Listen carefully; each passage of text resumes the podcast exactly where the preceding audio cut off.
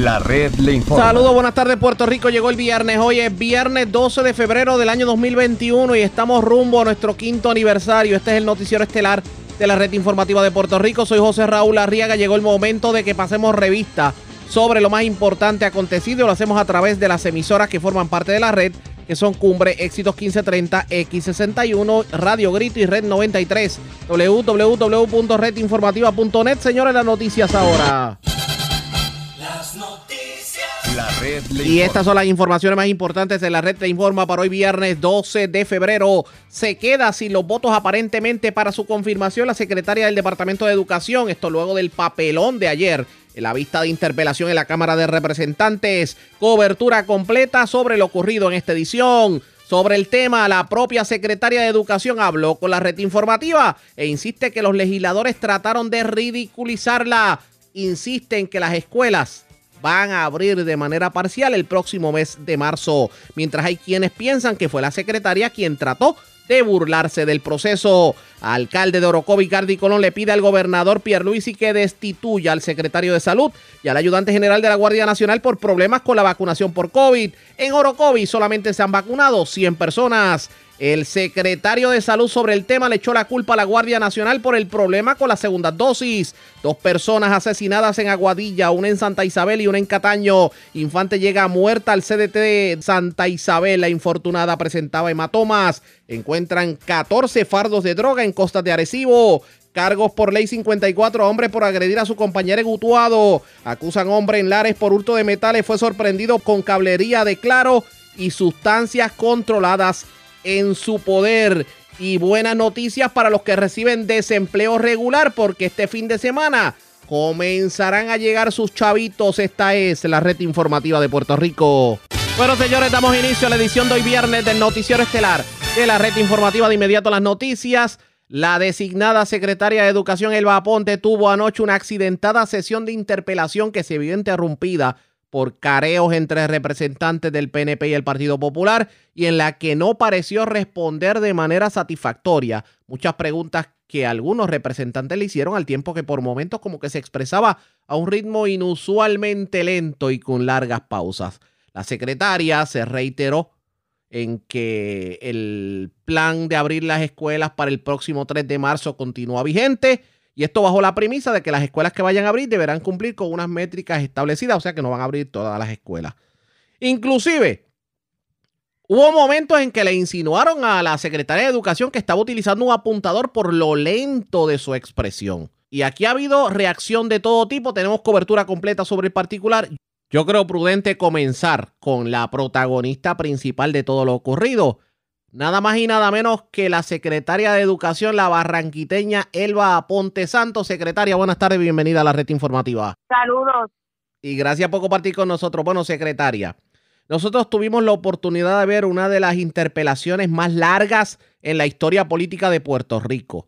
Y a una funcionaria que, ¿cuánto usted lleva? ¿Un mes? ¿Un mes en, en el puesto?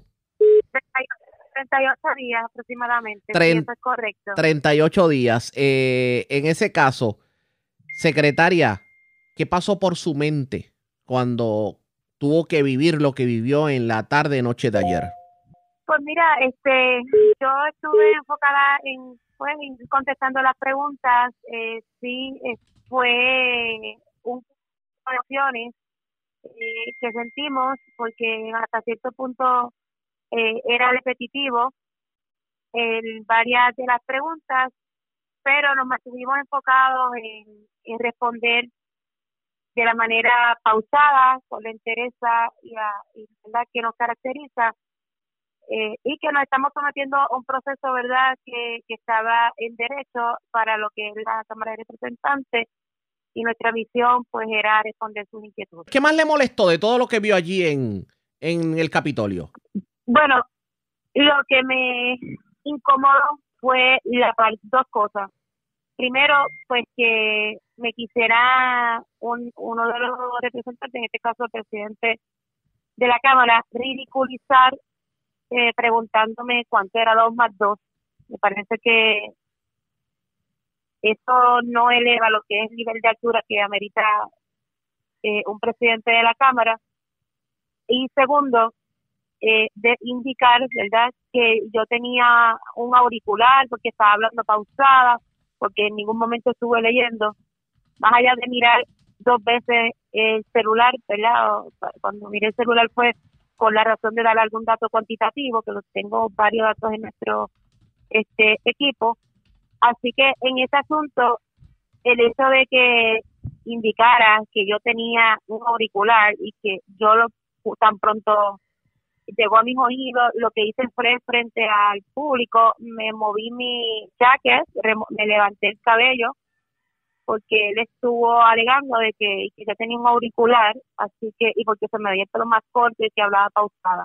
Por eso, pues, este, el momento dado que llega a mis oídos, levanto mi cabello, me muevo mi jacket para, pues, que, que quedara el récord de que esta seguidora no, tenía ningún No tenía un, un, un apuntador. Eh, o sea, que el pueblo puede estar tranquilo. Un apuntador, algo así.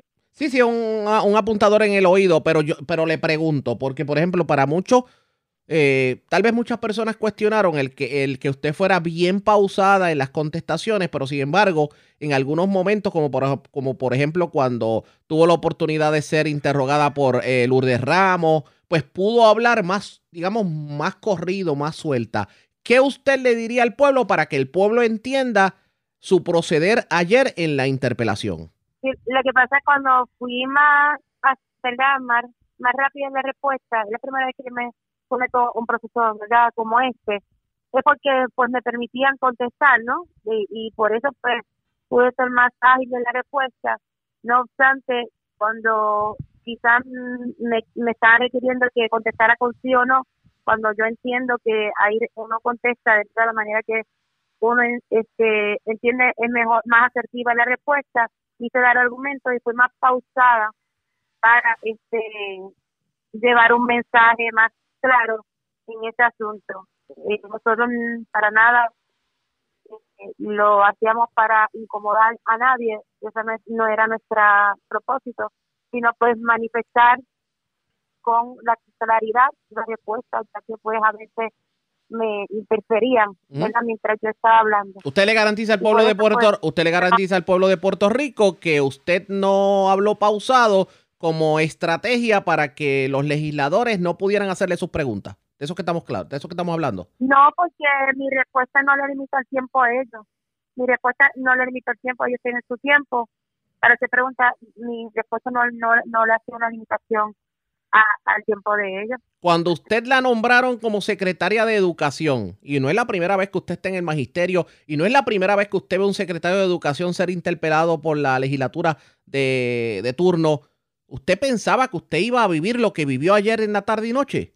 No, no estaba, no, no había, ¿verdad? No había tenido en mente este, que, que iba a tener que enfrentarme a ese escenario pero sí sabía que a la vez que asumiera el cargo de la Secretaría de, Educación, pues este iban a ocurrir por diferentes factores, en primer plano señalamientos hasta hacia esta servidora. Eh, sabemos pues que es una silla pues que mucha gente quiere o pues este se hay mucha gente que también por alguna razón pone agenda sobre lo que es eh, la persona que dirige el departamento, así que en ese asunto sabemos pues que no es sacrificado, que este dirigir el departamento eh, de educación, la agencia más grande, pues conlleva un sacrificio y, estar expensa de señalamiento.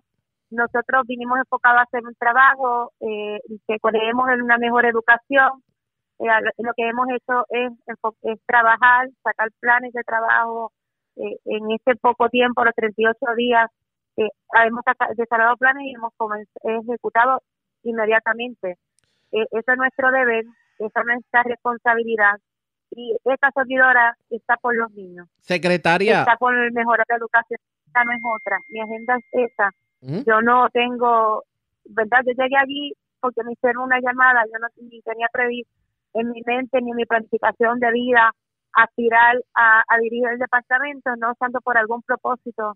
Eh, llegó esta oportunidad y nosotros la queremos aprovechar al máximo para poner nuestro granito de arena y hacer el cambio para educación.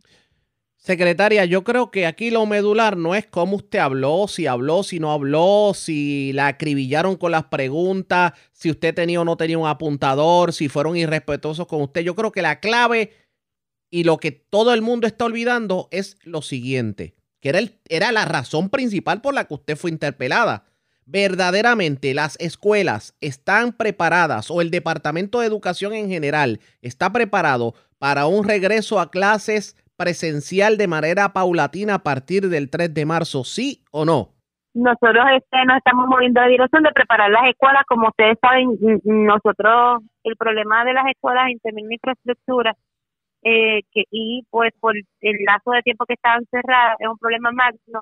Nosotros no estamos moviendo de dirección de preparar la escuela y si dos escuelas es que están listas en cumplimiento con el protocolo y en cumplimiento con el acondicionamiento, dos son las que vamos a abrir. Que quede claro eso, nosotros no vamos a abrir una escuela que no responda a las hojas de cotejo de cumplimiento del protocolo y segundo, que no responda a lo que es el acondicionamiento para nada. Así que por eso es que trazamos una ruta para el acondicionamiento de las escuelas este y para que se hicieran, ¿verdad? Una, se dieron unos parámetros y unos estándares para que se trabajara las organizaciones escolares. Eh, es un, ¿verdad? Un escenario complejo, pero vamos en esa dirección. O sea, que usted le garantiza entonces al pueblo de Puerto Rico de que sí se va a dar un proceso paulatino, pero no va a ser atropellado como muchos trataron de insinuar. No, para nada hemos sido claros en el mensaje, ¿verdad? Que nosotros vamos por fases, que teníamos que no podíamos quedar estancados, que vamos en el preparatorio y que las decisiones que se tomen pues van a ser basadas en, en todo lo que responda al cumplimiento con el protocolo del COVID y segundo con lo que es el acondicionamiento de las escuelas. Esta servidora no abrir escuelas que no cumplan con esos estándares sería una irresponsabilidad. Así que en este caso, por eso es que nos hemos movido a la dirección correcta de, de que se vayan acondicionando las escuelas y que se puedan ir trabajando. Hay este trabajos de las escuelas que van a tomar mucho más tiempo, como los del área azul, por la situación magna y los daños y los estragos que tuvieron por los, por los sismos. A nivel de Puerto Rico también hay muchas escuelas afectadas por, desde el huracán María, pero las escuelas que estaban identificadas como alto potencial fueron las que se comenzaron a, a acondicionar. Secretaria, en cuanto a las escuelas del suroeste de Puerto Rico, ya se habló de un contrato con Copa Marina que fue firmado antes de que usted fuera secretaria por más de un millón de dólares para utilizar esas facilidades. Eh, también hay municipios que no tienen escuelas. En este caso, que obviamente estamos arrastrando como pueblo algo que ni siquiera usted era la secretaria, que era cuando los temblores. ¿Hay algún plan especial para atender esas zonas y que no queden rezagadas en cuanto a educación se refiere? Eh, Sí, nosotros, este, como indicamos, ese, los contratos que estaba, ese particularmente de Copa Marina, nosotros eh, hemos establecido que si podemos cancelar con inmediatez, que verdad que no haya incumplimiento de la cláusula, así lo vamos a hacer. Eh, mandamos al secretario de administración para pues eh, hacer ese análisis colegal de que si no hay incumplimiento con la cláusula de, de parte del departamento en cancelarlo, así lo vamos a hacer con la inmediatez que amerita. Segundo, nosotros para el área sur, pues le hemos visitado cuatro veces y pues lo que estábamos buscando, ¿verdad? Es que los lugares eh, que estaban ya en arrendamiento, pues, eh, pues ser los lugares que se puedan utilizar, por, ej- por ejemplo, lo que es el lugar este complejo ferial y otros que se utilizaron previamente, pues sean los lugares que, que se den como acceso eh, para lo que es la educación, en lo que se puede rehabilitar las escuelas. Ya se delinearon 17 escuelas del área azul que se van a comenzar los trabajos eh, para poder ir restaurando y por lo menos que para agosto ya esas 17, 17 escuelas eh, tengan trabajo realizado para, en términos del acondicionamiento y los daños que habían ocurrido parcialmente. Aparte de eso, para Guánica, para los niños de Aguánica, que es donde se ha cerrado mucho la brecha, porque no hay muchas opciones en términos de infraestructura para la ubicación de los estudiantes, hemos evaluado dos alternativas.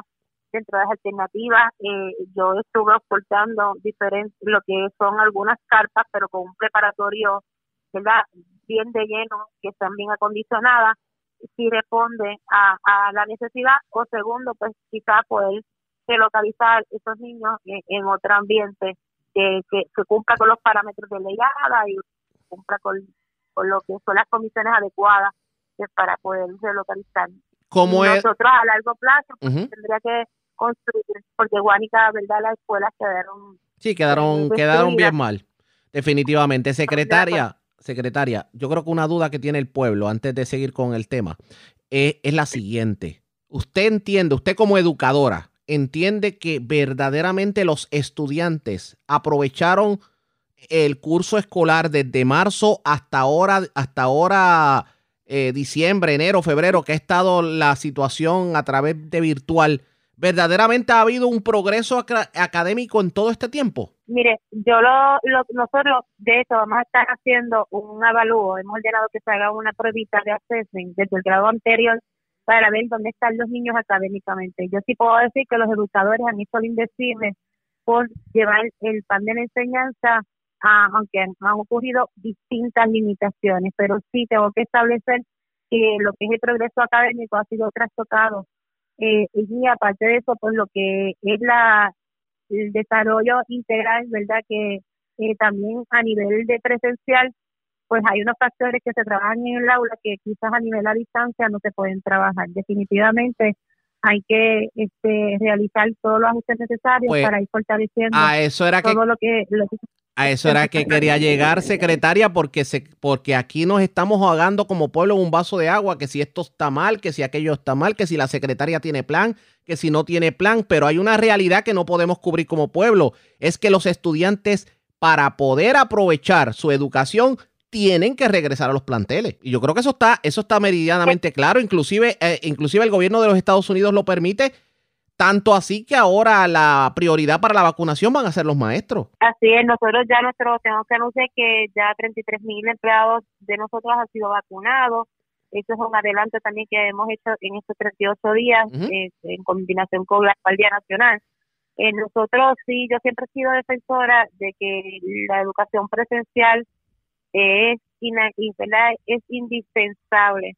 Era la educación diferencial, los estilos de aprendizaje, eh, entre otros asuntos que se trabajan en el aula como como aprender a esperar turno eh, y, y poder entonces seguir unas reglas en un ambiente eh, eh, con otros compañeros. Sabemos que tenemos gran reto con todas las circunstancias que estamos viviendo, pero no nos podemos quedar estancados, tenemos que movernos en la dirección de devolver la oportunidad a los niños a un retorno en un ambiente seguro y de forma ordenada. Vamos a ver lo que termina ocurriendo. Yo voy a cerrar con esto porque tampoco quiero convertir esta entrevista en una interpelación parte 2.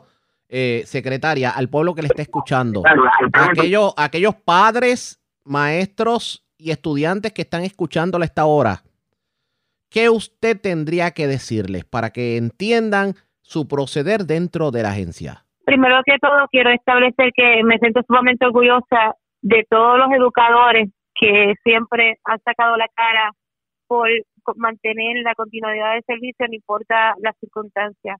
A los padres que siempre mantengan esta comunicación con el personal de la escuela, con el personal de apoyo, que estamos allí, los recursos están para servirles y que confíen que en esta servidora, eh, que es una de las más, pero que es la Secretaría de Educación que más vínculos, ¿verdad? Eh, y conexión ha tenido con lo que es la base de la comunidad, eh, que confíen en que nosotros nos vamos a mover en la dirección eh, correcta para hacer la transformación educativa, que como madre de dos niños de la escuela pública, lo que quiero es el mejor bienestar para cada niño de la misma forma que lo quiero para los míos. Bueno, secretaria, agradecemos el que haya compartido con nosotros y le damos su espacio porque definitivamente después del maratón de anoche, lo que amerita es descanso y tratar de poner eh, la mente al día. Gracias por compartir con nosotros. Buenas tardes. Buenas tardes. Ya ustedes escucharon la secretaria del Departamento de Educación, Elba Aponte. Pero vamos a la otra cara de la moneda que piensan los legisladores sobre lo ocurrido. En lo próximo, pero antes hacemos lo siguiente. Presentamos las condiciones del tiempo para hoy.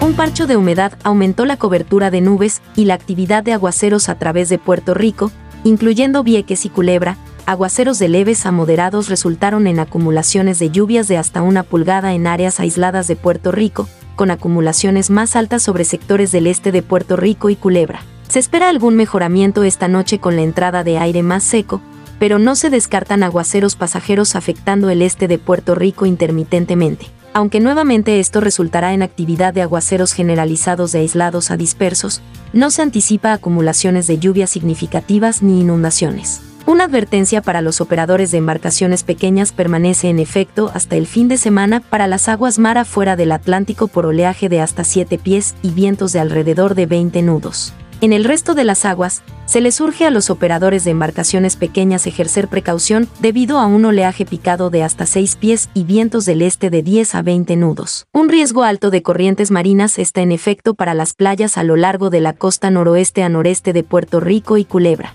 En la red informativa de Puerto Rico, este fue el informe del tiempo.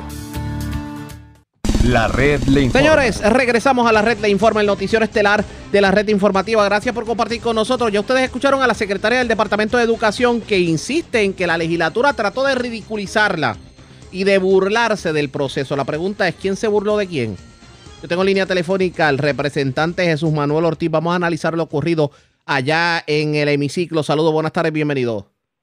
Buenas tardes a ti arriba y a la gente que nos escucha en la red. Gracias por compartir con nosotros. Usted estuvo allí en primera fila. ¿Cómo, ¿Qué pasó por su mente? Usted que lleva tantos años en el gobierno, ¿qué pasó por su mente cuando vio lo que hizo la secretaria del Departamento de Educación? Pues mira, no, puedo- no puedo negarte que, que cuando inició me llamó muchísimo la atención la verdad la, la dinámica de ella contestando las preguntas. Eh, pues porque lo que todo el país ha visto, ciertamente de, de una manera peculiar, consumía muchísimo tiempo en hacer una sola contestación eh, y contrastaba eso con momentos eh, posteriores donde con preguntas de compañeros de, del PNP, pues eh, obviamente no percibíamos la misma estrategia, ¿verdad? Así que evidentemente ahí ahí hubo detrás de eso pues algún tipo de estrategia de tratar de consumir algún tiempo adicional, es lo que a mí me parece, Arriaga, pero más allá de eso, yo tengo que puntualizar que no solamente eh, la controversia o lo que a mí me parece que estuvo equivocado fue su estrategia, sino es que no hubo contestaciones claras a ninguna de las preguntas. O sea, no, no importa en la manera en que lo haya hecho, la realidad es que hubo muchas preguntas que se quedaron sin contestar. Y yo te lo dije en mi turno, que fue bastante entrada en la noche, ya casi a las 12 de la noche, y le, y le dije que el Ejecutivo tiene que dejar de ver ese tipo de ejercicio que de por sí, ¿verdad? Es, es- es un poco estresante, no deja de serlo, pero no tiene por qué ser adversarial ni tiene por qué ser un, gallinero. O sea, ellos tenían una gran oportunidad para explicar lo más básico. Arriaga, yo tengo un hijo en escuela pública. Los padres y las madres queremos saber cuál es el protocolo. ¿Qué pasa cuando mi hijo llega desde el estacionamiento? ¿Cómo garantizan la máxima protección? ¿Cuánto dinero necesita el Estado para que ese operativo sea uno efectivo? ¿Cuentan o no cuentan con el dinero? ¿Se ha desembolsado alguna cantidad de fondos federales? El, problema que hay con el síndico de educación, ¿afecta a eso? ¿Qué van a hacer con los niños de educación especial? ¿Cómo manejarán el transporte escolar? ¿Cuál es la estrategia? Hay muchas preguntas que los padres y las madres queríamos escuchar ayer, más allá de la dinámica política, y yo creo que ella falló y el gobierno y, la- y quien estableció su estrategia en no aprovechar una gran oportunidad de llevar allí detalles, datos, explicar cuál era su estrategia, porque sin duda todos coincidimos en algo. Las clases presenciales deberían iniciar lo antes posible, siempre y cuando se garantice un máximo de seguridad dentro de lo que se pueda hacer. Pero ayer no quedamos en posición de saber si ellos de verdad están preparados para eso. Pero quien asesoró la secretaria, si se trató de un apuntador o no, si fue una estrategia para que no se dieran las preguntas, pues, la mal asesoró porque esto verdaderamente lo que pudiera provocar es que no la, no- que no la confirmen en el Senado. No, sin duda. Si, si hubo una estrategia detrás de todo esto, que uno, la- lamentablemente, por la forma en que se dio todo, pues no puede pensar otra cosa, ¿no? Pues lamentablemente le, le- lo que hizo fue hacerle daño a la secretaria, porque porque la gente, el país se indignó, lo, lo- una falta de respeto, no solo a la legislatura, eh, sino a todos esos miles de padres y madres que, que lo que están esperando es una contestación para tener un poco de certeza sobre la seguridad de sus hijos. Eh, y lamentablemente la estrategia, si al final se trabajó de esa manera, pues fue errónea y no tuvo un buen resultado para la secretaria. Con lo que usted escuchó anoche, usted entiende que las escuelas no deben abrir en marzo. Yo no tengo detalles, no, no, no tengo una base para pensar que debemos darle el voto de confianza, a pesar de que creo que deberíamos buscar que abran lo antes posible. Porque ciertamente yo, pues, como te dije, mis hijos estudian en escuela pública eh, y sé que estar un año en ese tipo de dinámica virtual pues no es precisamente eh, lo que los niños necesitan, ese contacto social con sus amigos, con sus amigas, con, con el entorno, es importante, pero yo no salí de ayer allí por lo menos con una base para pensar que, que tienen un plan que van a ejecutar y que, y que podemos esperar algún tipo de éxito razonable. Yo no espero perfección, Arriaga, no, no nos engañemos eh, con el plan, pero pero no sale en posición de, de- de pensar eso. Vamos a ver qué termino corriendo. Representante, gracias por haber compartido con nosotros. Buenas tardes. Como siempre, el representante Jesús Manuel Ortiz. Señores, ya usted escuchó las dos caras de la moneda. En nuestra segunda hora de programación van a escuchar lo que piensa el presidente del Senado sobre lo ocurrido en la Cámara de Representantes, porque al Senado le toca la confirmación.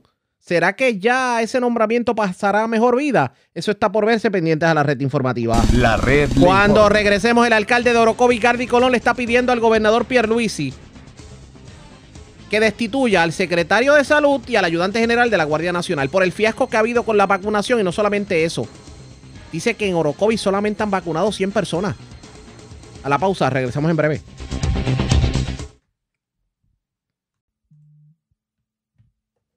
La red le informa. Señores, regresamos a la red Le Informa. Somos el noticiero estelar de la red informativa, edición de hoy viernes. Gracias por compartir con nosotros al secretario del Departamento de Salud, el doctor Carlos Mellado. No le quedó más remedio que pedir disculpas a la enfermera Marisela Santos Nazario, quien había denunciado en sus redes sociales que no, puede, no pudo recibir su segunda dosis de la vacuna contra el COVID. Fue la persona que inclusive rompió su tarjeta de vacunas. A nombre del Departamento de Salud te pido disculpas, dijo el funcionario. Vamos a escuchar ese momento. A nombre del departamento de salud te pido disculpas, pero nada, estamos aquí para mejorar. Ustedes los enfermeros eh, son la línea de batalla y nosotros tenemos que protegerlos. Así que, mis disculpas. Tuvo que el secretario también admitir que se dejó de vacunar gente que necesitaba la segunda dosis porque a la Guardia Nacional se le ocurrió cambiar y utilizar esas vacunas para aquellos que necesitaban la primera dosis de vacuna. Vamos a escuchar lo dicho por Carlos Mellado. Eso no, no debió haber ocurrido, ¿verdad? Eh, ciertamente, eh, como dije ahorita, el hecho de que, ¿verdad? En ese lugar de la Guardia Nacional existan 300 vacunas, por eso es que nosotros estamos generando los turnos. Y ya ustedes escucharon lo que admitió el secretario del Departamento de Salud, el doctor Carlos Mellado. Ahora le echa la culpa a la Guardia Nacional por el hecho de que los, eh, los profesionales de la salud que tenían que darse la segunda vacuna, pues no se la pudieran administrar y esas vacunas fueran utilizadas para administrar primera vacuna para maestros o para otras personas. Parecería que cada día más se complica más esto de, de la vacunación. Y mientras tanto, ¿cuántas personas de la tercera edad, cuántos encamados no han recibido sus vacunas?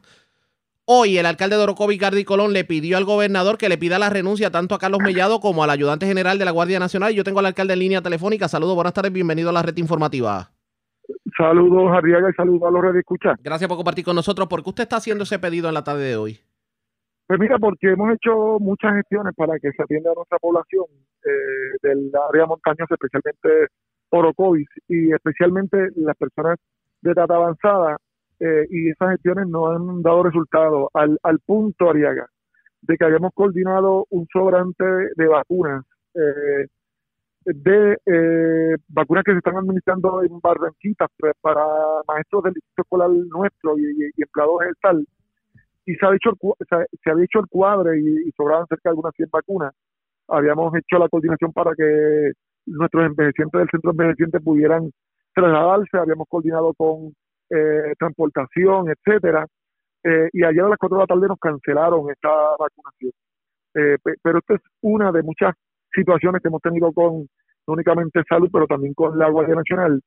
Eh, nos- como tú sabes, nosotros hace cerca de eh, y pico atrás fuimos a Fortaleza, cinco alcaldes del, de aquí del, de la montaña, para eh, expresarle nuestra preocupación con relación al manejo de la vacuna, eh, que hicieron unos compromisos, esos compromisos se han cumplido, yo diré que en un, en un por ciento bien bajo, y debido a eso, eh, eh, debido a eso, le solicitamos al señor gobernador que por favor removiera a estas personas eh, que están en posiciones bien, eh, bien eh, importantes, pero que no han tenido la, sens- la, la sensibilidad para atender a la gente de aquí de la montaña. Parecería que siempre la montaña, el dolor de cabeza de que no se hagan las cosas como Dios manda y pensando los jefes de agencia que todo es como si fuera San Juan.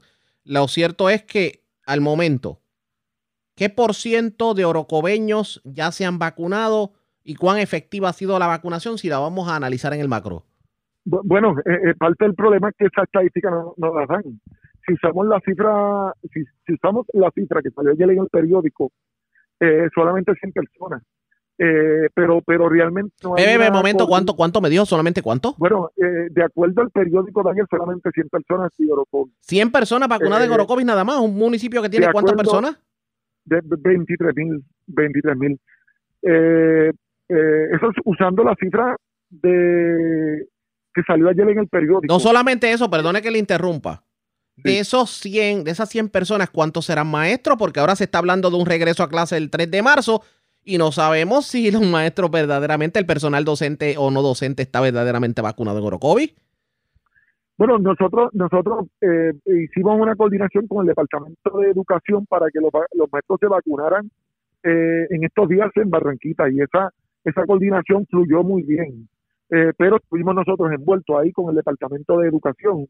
Eh, pero eh, aparte de esa coordinación que, que nos dio trabajo eh, que se lograra, eh, no ha habido nada más. No, hay, no ha habido nada más. Y tú, o sea, eh, la, excusa que me dan, eh, Ariaga, es que no hay vacunas o, eh, o están llegando pocas vacunas, pero están llegando y están y están eh, esta mañana alguien me decía que hay una coordinación para administrar vacunas en en, en Cataño, en este, Vega Alta, en, la costa. Yo le decía, por favor, no siga diciéndome los, los, municipios que van a estar vacunando, porque todos son del área metropolitana, ninguno en el centro de la isla. Y ese, y esto ha sido mi reclamo siempre. Eh, a mí me a mí me eligieron el pasado 3 de noviembre para que yo eh, diera respeto a la MIPOL y es lo que estoy haciendo. Eh, esto es una eh, injusticia que no se haya vacunado o se hayan coordinado vacunaciones en el centro de la isla y mi llamado eh, con relación a la renuncia es, que hemos hecho la gestión y hasta ahora no hemos conseguido nada. ¿Qué le ha dicho el secretario de Salud si algo? Bueno, eh, finalmente me llamó hoy, este, me, me comentó que se van a hacer unas coordinaciones. Fina- pe- pe- perdone, que le, Hasta- perdone que le interrumpa otra vez. Finalmente lo llamó hoy después que salió el comunicado. Es correcto. es o sea que si usted no le mete candela, él no reacciona ni lo llama. Eso es así, Ariaga, eso es así, este, pero hasta que yo no vea un plan de fecha, hora, lugar, qué población, yo no voy a seguir, yo, yo voy a seguir este, eh, eh, ¿cómo es haciendo el reclamo que estoy haciendo? Punto. Eh, alcalde, yo quiero aprovechar lo que lo tengo en línea telefónica porque ya que estamos hablando de del centro olvidado, como dice uno, por un lado el secretario de salud, por el otro el ayudante general de la Guardia Nacional en cuanto al COVID, y ahora resulta que Manuel Lavoy, que es el que dirige el Coltris y dirigía antes Desarrollo Económico, está admitiendo que ellos son los culpables en el atraso de los fondos de recuperación a los municipios, que ellos fallaron en tramitar de manera más ágil las solicitudes de adelanto y de reembolso de fondos. Entonces, uno se pregunta qué está pasando, porque entonces parecería que nada va a llegar Eh, para eh, los municipios. Eh, eh, eh, Ariaga, y es algo que nosotros eh, llevamos diciendo, eh, alcalde de todos los partidos, de que eso estaba pasando. Eh, es lamentable, ¿verdad?, que después de tanto tiempo eh, el, eh, eh, el eh, el licenciado Lavoy lo reconozca. Pero nosotros llevamos eh, alertando eh, a, no únicamente al gobierno federal, pero también al gobierno de Puerto Rico que eh, eso estaba pasando. El atraso de la recuperación en Puerto Rico son los obstáculos que ha puesto el mismo gobierno de Puerto Rico implementando eh, burocracia este, que no hace falta. No pinta bien, definitivamente. Alcalde, gracias por haber compartido con nosotros. Buenas tardes. Siempre la orden. Como siempre, el alcalde de Orocovi, Cardi Colón, está pidiendo la renuncia tanto de, del secretario de Salud como del ayudante general de la Guardia Nacional. Lo que dice es que todas las vacunaciones son para la zona metropolitana, las costas y nada para el centro de la isla. Y que ya le han cancelado un sinnúmero de vacunaciones. Por ejemplo, en el caso de Orocovi, solamente 100 personas han sido vacunadas. ¿Cómo terminará esto? Esto definitivamente ustedes pendientes a la red informativa. La red le informa. A la pausa, cuando regresemos, las noticias del ámbito policíaco más importantes acontecidas, entre las que tenemos que destacar. Dos personas fueron asesinadas en el casco urbano de Aguadilla. Una era procedente de Atillo, la otra procedente de Lares. Ambos con expediente criminal. También Una persona fue encontrada muerta, literalmente arropado en sábanas. Esto frente a una escuela eh, en desuso en la zona de Cataño. También se reportó un asesinato en el barrio Peñuelas de Santa Isabel.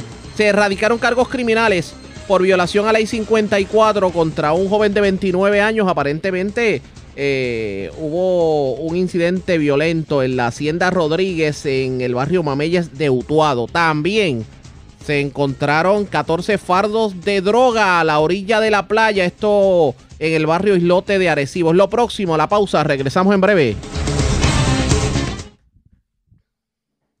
La red le informa. Señores, regresamos a la red Le Informa. Somos el noticiero estelar de la red informativa edición de hoy viernes. Gracias por compartir con nosotros. Vamos a noticias del ámbito policíaco. Una persona fue asesinada en la mañana de hoy. Un hecho ocurrido en el barrio Peñuelas de Santa Isabel. Mientras en Villalba, en el sector El Frío, una persona llegó con su motora, la dejó estacionada y de buenas a primeras cuando regresó no, no existía la motora. Aparentemente algún amigo de lo ajeno se la llevó. Y vamos a Ponce. Ángel Santiago, oficial de prensa de la policía en el sur, nos tiene detalles en vivo. Saludos, buenas tardes. Sí, buenas tardes. Sí, se investiga un asesinato reportado a eso de las 6:15 de la, ma- de la mañana de hoy a las do- eh, 12 de febrero del 21. Hecho ocurrido en la carretera 543 del barrio Peñuelas en Santa Isabel. Según información preliminar ofrecida por, por el personal centro de mando, que fue recibida mediante llamada del 911 sobre detonaciones en la mencionada carretera. Posteriormente se informó que el agente adscrito al distrito de Santa Isabel llegaron al barrio Peñuelas encontrando un vehículo de motor y en el interior de este el cuerpo de un hombre el cual presentaba heridas de bala en el cuerpo. Al momento el occiso no ha sido identificado por la policía. Agentes adscritos se, se encontraban en el lugar custodiando la escena y se le dio conocimiento al personal de homicidio y la Fiscalía de Ponce. Sí, por otro lado, un multo de vehículo, una motora, fue reportada a las 8 y 33 de la tarde del día de ayer en la carretera 171, kilómetro 1.9, el barrio Mogote, sector El Frío, en Villalba. Según alegó José Colón, que dejó su motora, marca Honda, modelo CR 250R, color roja, con el VIN number JH2ME037VM905213 en el lugar antes mencionado y al regresar por el misma se percató que fue, había sido hurtada. Este caso fue investigado por el agente Irizarry del distrito Santa Isabel y se refirió a la división de vehículos hurtados del área de Ponce. Santiago, tengo entendido que una menor, una infante fue llevada al CDT de Santa Isabel, aparentemente falleció y presentaba hematomas. ¿Qué información tenemos? Sí, fue reportada una infante muerta a las 1 y 27 de la madrugada de hoy en el Centro de Diagnóstico y Tratamiento de Santa Isabel. Según se informó, el agente José Torres de la División de Homicidios Área Ponce, que Daisy Colón transportó a su hija infante de nueve meses al lugar antes mencionado y al llegar el doctor Ongay informó que la infante llegó sin signos vitales y que presentaba signos de hematoma. La querella fue investigada por el agente Irizar del distrito Santa Isabel y el agente José Torres en unión fiscal con Pumarejo se hicieron cargo de la investigación. El fiscal ordenó el levantamiento del cadáver y se transportado al Instituto de Ciencias Forenses San Juan y la escena fue documentada por los investigadores del Instituto de Ciencias Forenses de Bonn. Eso sería todo. Gracias por la información. Buenas tardes. Estamos gracias. Gracias, era Ángel Santiago, oficial de prensa de la policía en Ponce del Sur. Vamos a la zona metropolitana porque el cadáver de una persona envuelto en sábana fue encontrado frente a una escuela en Cataño. La información la tiene Mayra Ayala, oficial de prensa de la policía en Bayamón. Saludos, buenas tardes. Sí, buenas tardes. La información que tenemos es que una muerte violenta fue reportada a las cinco y media de la mañana de hoy en las parcelas William Fuertes, en Cataño, donde fue localizado el cuerpo de un hombre aún sin identificar, de acuerdo a la información preliminar, luego de que se recibiera una llamada de un vecino del lugar al cuartel municipal. Los agentes del distrito de Cataño llegaron a este lugar localizando el cuerpo de un hombre orillas de la carretera frente a una antigua escuela. Este presentaba unas fundas plásticas alrededor del cuello y una sábana blanca cubriendo parte de su cuerpo. El occiso estaba colocado en una caja de cartón grande que se encontraba rota. Eh, se espera por el personal del CIC de Bayamón y el fiscal de turno para la investigación correspondiente. Gracias por la información. Buenas tardes. Buenas tardes. Gracias, Hermayra la oficial de prensa de la policía en Bayamón, de la zona metropolitana del noroeste de Puerto Rico, porque, señores, dos personas fueron ultimadas. Hechos ocurridos en la avenida San Carlos de Aguadilla. Además, se erradicaron cargos criminales contra una persona por maltrato a animales. Aparentemente arrojó ácido alguna mascota. Y la información la tiene Juan Bautista, ya el oficial de prensa de la policía en Aguadilla. Saludos, buenas tardes. Sí, buenas tardes para Diaria, buenas tardes para el público Radio Escucha. Como mencionaste, la División de Homicidios del 6C de Aguadilla investiga un incidente de violencia. Fue reportado a las 7 y 26 de la noche de ayer en la avenida San Carlos de esa población, donde dos hombres fueron ultimados de varios disparos. Eh, según se nos informa de manera preliminar, los hechos fueron reportados a través del sistema de emergencias 911, acudiendo hasta la señalada avenida, efectivo del distrito policíaco local y personal de la citada división, localizando frente al terminal de carros públicos el cuerpo baleado de José A. Rodríguez Goicochea, de 35 años, vecino de Atillo, quien poseía expediente criminal por violaciones a la ley de sustancias controladas, escalamiento y apropiación ilegal mientras que cerca de un cajero automático ubicado en la referida dirección fue encontrado herido de bala José Lugo González, de 25 años, residente de Lares, con expediente criminal por sustancias controladas. Este fue transportado hasta el Hospital Buen Samaritano de ese pueblo, donde falleció mientras era atendido.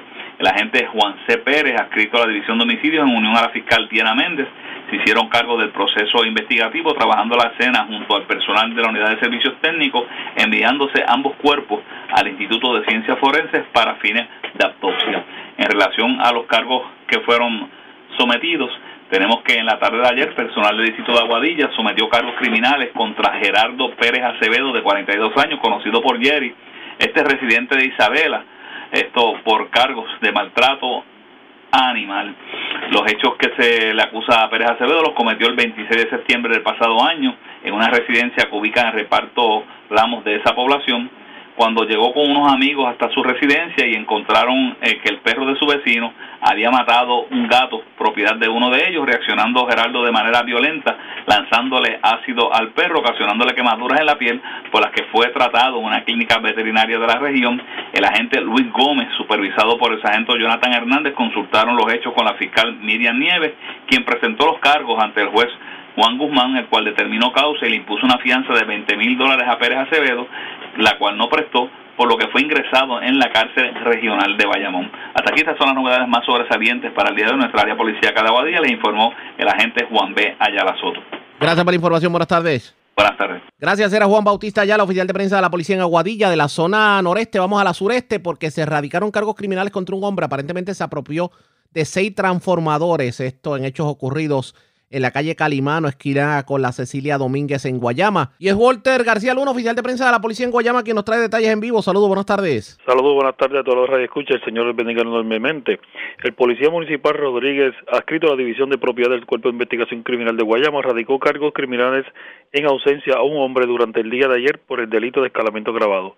Según se informó, el pasado 11 de agosto del 2020, en la calle Calimano, esquina con la Cecilia Domínguez, del pueblo de Guayama, eh, José A. Cruz Ortiz se apropió ilegalmente de seis transformadores. Estos casos fueron consultados con el fiscal Algarín, quien instruyó la radicación de cargos, el juez Rivera, quien luego de, escuchar la prueba terminó causa e impuso una fianza de 150 mil dólares y expidió una orden de arresto contra este les solicitamos a la ciudadanía que si tienen conocimiento o, nos pueden ayudar, se pueden comunicar al 787-343-2020 de forma confidencial o 866-2020 también de forma confidencial. Y queremos eh, recordarle que este fin de semana, ya que es largo, que tengan prudencia en las carreteras y por favor, ¿verdad? Utilicen su cinturón de seguridad, no consuman bebida alcohólica mientras están conduciendo y que el Señor les bendiga enormemente en este feliz día de la amistad y del amor. Gracias por la información, buenas tardes. Gracias, era Walter García Luna, oficial de prensa de la policía en Guayama, de la zona sureste. Vamos al norte de Puerto Rico, 14 fardos con droga fueron encontrados por las autoridades.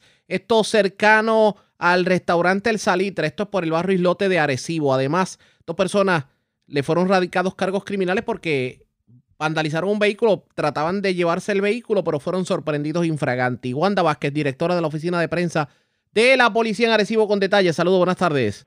Sí, gracias. De la información que nosotros tenemos hasta el momento, de que en horas de la mañana un ciudadano anónimamente llamó aquí al cuartel de la policía informando sobre una embarcación a orillas de la playa detrás del restaurante El Salitre del barrio Islote de Arecibo.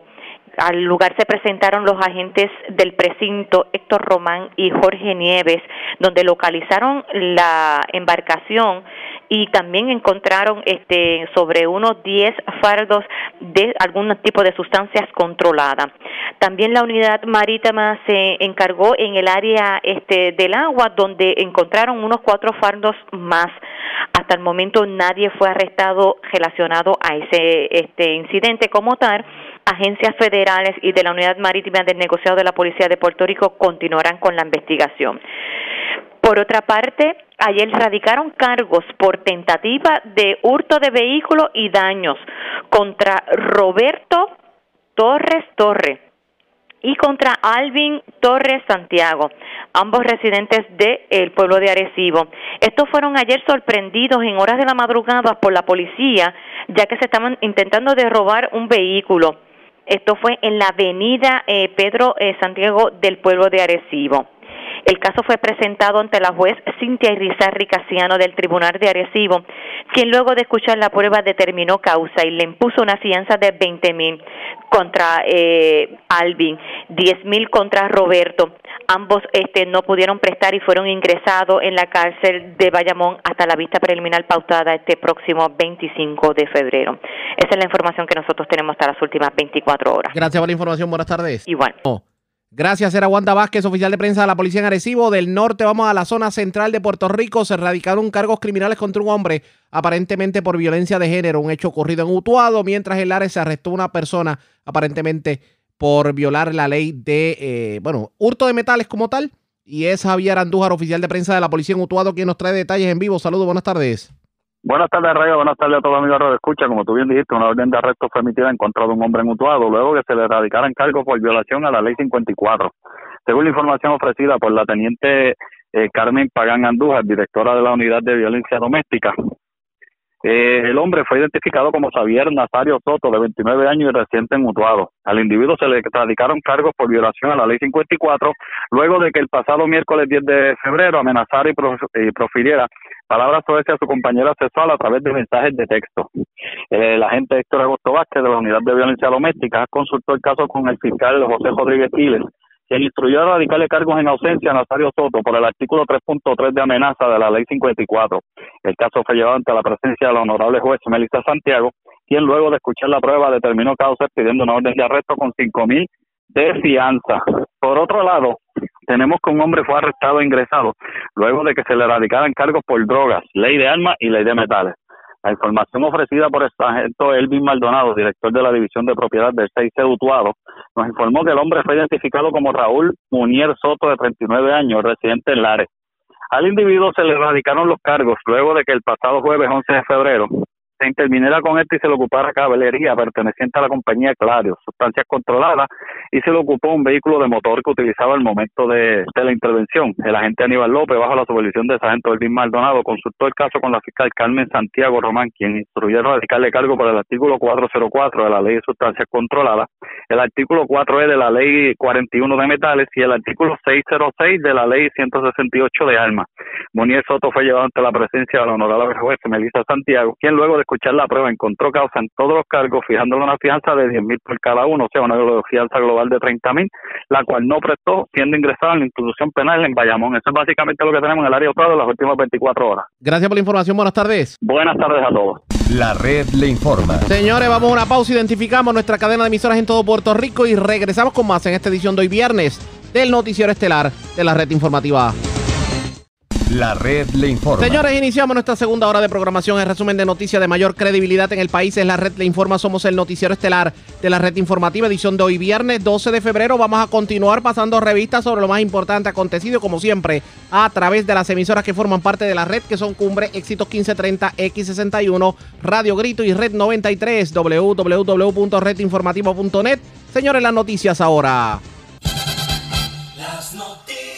La red le Y estas son las informaciones más importantes de la red te informa para hoy viernes 12 de febrero. Se queda sin los votos aparentemente para su confirmación la secretaria del Departamento de Educación. Esto luego del papelón de ayer en la vista de interpelación en la Cámara de Representantes. Cobertura completa sobre lo ocurrido en esta edición. Sobre el tema, la propia secretaria de Educación habló con la red informativa e insiste que los legisladores trataron de ridiculizarla. Insiste en que las escuelas van a abrir de manera parcial el próximo mes de marzo, mientras hay quienes piensan que fue la secretaria quien trató de burlarse del proceso. Alcalde de Orocovi, Cardi Colón, le pide al gobernador Pierluisi que destituya al secretario de Salud y al ayudante general de la Guardia Nacional por problemas con la vacunación por COVID. En Orocovi solamente se han vacunado 100 personas. El secretario de Salud sobre el tema le echó la culpa a la Guardia Nacional por el problema con la segunda dosis. Dos personas asesinadas en Aguadilla, una en Santa Isabel y una en Cataño. Infante llega muerta al CDT de Santa Isabel. La infortunada presentaba hematomas. Encuentran 14 fardos de droga en costas de Arecibo. Cargos por ley 54 a hombre por agredir a su compañero en Utuado. Acusan hombre en Lares por hurto de metales. Fue sorprendido con cablería de claro y sustancias controladas en su poder. Y buenas noticias para los que reciben desempleo regular porque este fin de semana comenzarán a llegar sus chavitos. Esta es la red informativa de Puerto Rico. Bueno, señores, damos inicio a la segunda hora de programación en Noticiero Estelar de la red informativa.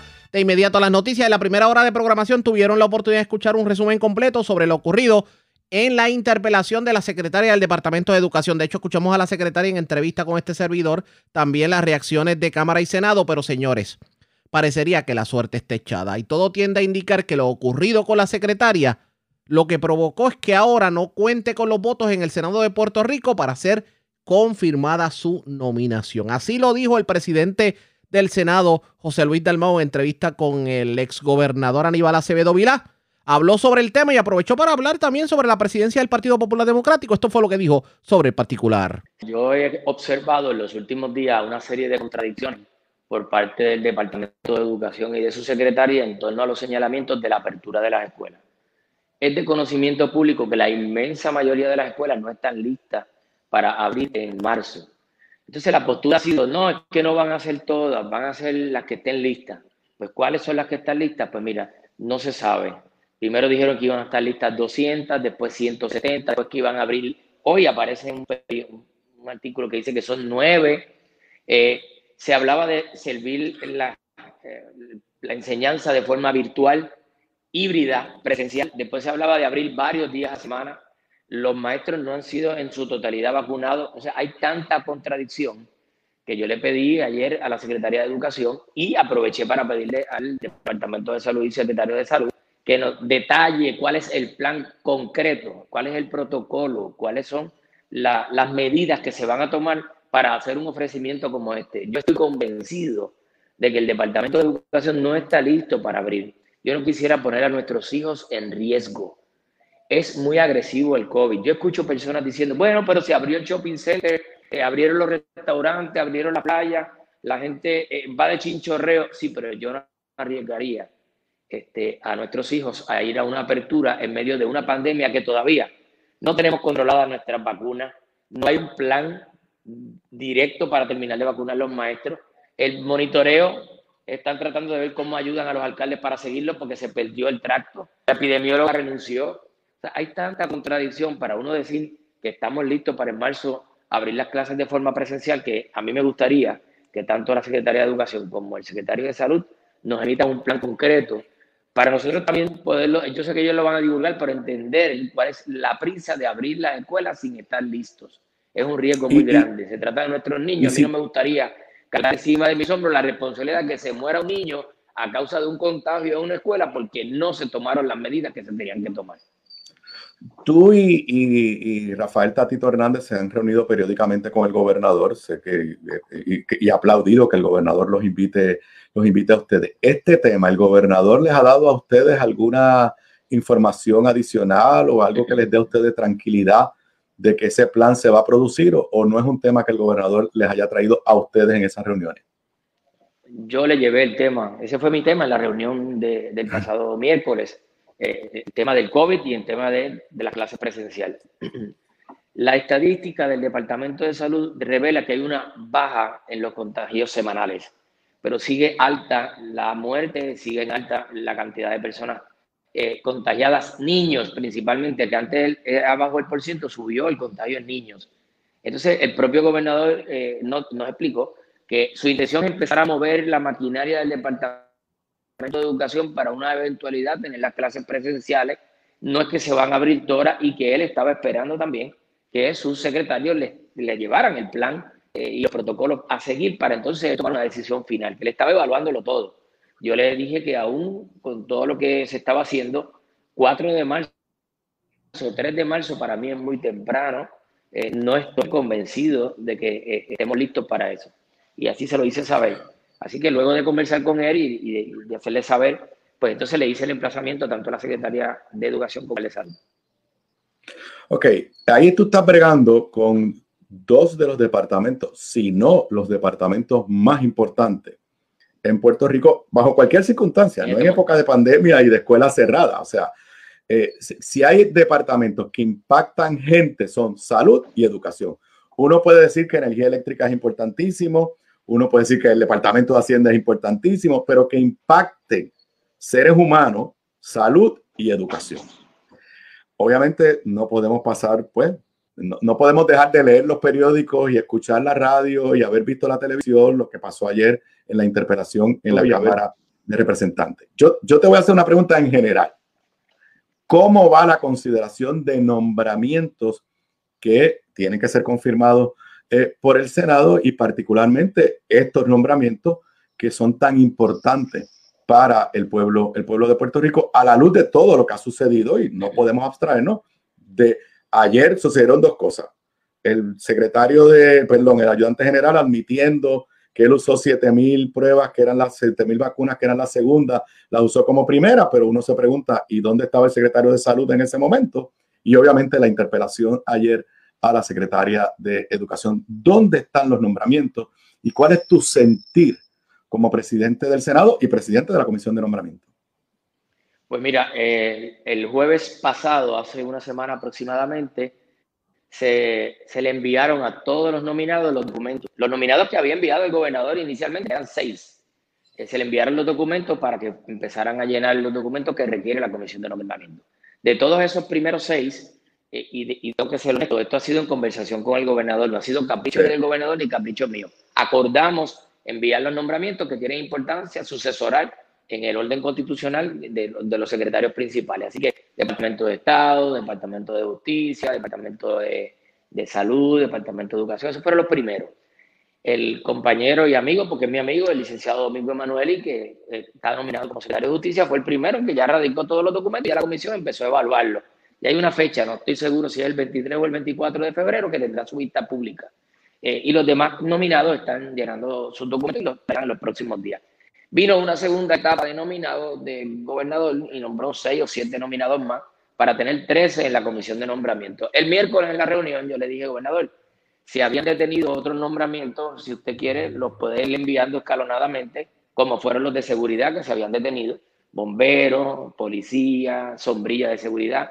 Esos fueron nombrados en el día de ayer. Así que ya tengo una cantidad razonable de nombramientos ya se le entregaron los documentos y estamos esperando. Hay personas que preguntan, ¿tienen los votos? ¿No tienen los votos? Yo no he llevado ningún, ningún nominado ante la consideración del caucus para que no haya un ánimo prevenido hasta que no tengamos el expediente, no tengamos la planilla, no tengamos su hoja.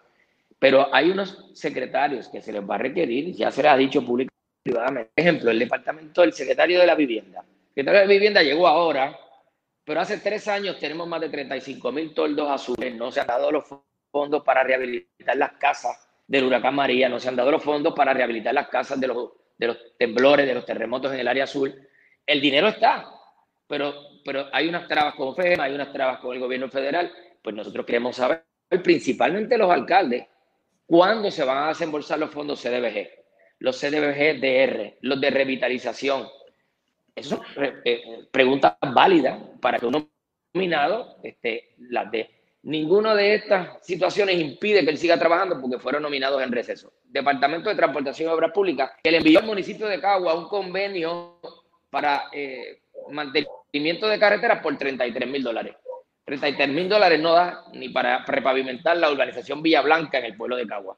O sea, es una burla y así se lo hicimos saber a, a la secretaria y le dijimos queríamos acción con el plan de las carreteras. Están los fondos, hagan convenio con los alcaldes, repartan esos fondos, arreglen las carreteras. Te había dicho que este era el año de la recuperación y estamos en febrero, queremos ver acción.